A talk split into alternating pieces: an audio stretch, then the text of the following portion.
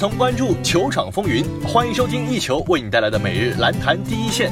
我是一球主播夏嘉诚，一起来关注一下过去二十四小时有哪些篮球资讯。首先来关注一下 NBA 赛场。北京时间十一月三十号，猛龙主场经过加时苦战，以一百三十一比一百二十八险胜勇士，豪取七连胜，同时终结对手三连胜。杜兰特轰下五十一分、十一篮板，生涯首次连续三场比赛得到四十加。伦纳德砍下赛季新高的三十七分。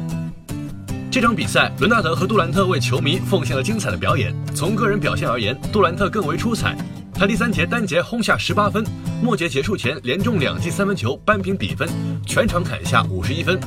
但伦纳德发挥也不错，上半场砍下二十二分，全场砍下三十七分。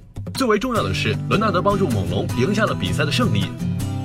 全场比赛，猛龙其他球员：洛瑞十分、八篮板、十二助攻；西亚卡姆二十六分，伊巴卡二十分，丹尼格林十三分，瓦兰修纳斯十二分。勇士方面，汤普森二十三分，杰雷布科二十分，伊戈达拉六分。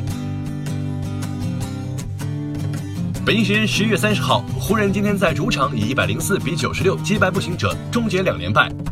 詹姆斯出战三十八分钟，二十七投十五中，罚球十罚六中，拿下三十八分、九篮板、七助攻、两抢断。其在场正负值为正十九。第四节关键时刻，詹姆斯导演了一波十二比二的攻击波，带球队奠定胜局。今天同步行者一战，詹姆斯本来可以迎来一场非常轻松的比赛。开场之后，他跟队友打出极高水准。进攻端，詹姆斯有脑后长眼的基地传球助攻英格拉姆进球，也有个人强攻转身后仰跳投得手。首节比赛，詹姆斯火力全开，湖人气势如虹，单节就轰下三十八分。更可怕的是，湖人的防守将对方得分限制在十五分，他们最多时建立了二十四分的领先优势，看上去比赛是一节花的节奏。湖人虽说赢了球，但恐怕这样的赢球方式不是詹姆斯想要的，因为下半场詹姆斯又回到了大包大揽的模式。如果湖人没有在第二节断电，詹姆斯完全可以三节打卡提前下班，不至于这么累。想要为詹姆斯减负，湖人得更具有稳定性。北京时间十一月三十号，快船客场挑战国王，首节便建立起十六分领先优势，最终以一百三十三比一百二十一的比分击败国王，拿到四连胜的同时，也继续占据西部第一的位置。背靠背作战，哈里斯在面对国王的这场比赛中依旧保持了高效。在三十二分钟的出场时间里，哈里斯十七投十一中，三分球五投三中，砍下了全场最高的二十八分，外加六篮板和四助攻，并且没有出现失误。取得四连胜后，快船继续占据西部第一的位置。如果哈里斯能够保持这样的发挥，他将很有希望跻身本赛季全明星正赛阵容。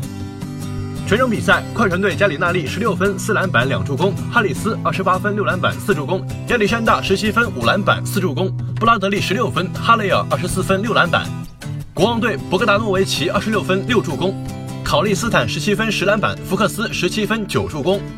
收听最专业的篮球资讯，就在 o n e b o 篮坛第一线。接下来把目光转向 CBA 以及国际赛场。北京时间十一月三十号下午，上海男篮官方社交媒体发布消息称，本土后卫罗旭东已于今天上午前往医院复诊，预计恢复期至少为六周。今天上午，罗旭东前往医院复诊，复查结果为确认右肘内侧副韧带损伤，现阶段将采取保守治疗，预计恢复时间至少为六周。上海男篮官方社媒写道。罗旭东是在十一月四号与山西的比赛中受伤的。他曾经表示，就是被对手揍了一下，是一个硬伤，没有问题，让球迷担心了。罗旭东本赛季从广州男篮转会至上海，场均能贡献六点六分、四点一助攻以及一点八抢断，是上海后场不可多得的防守大闸。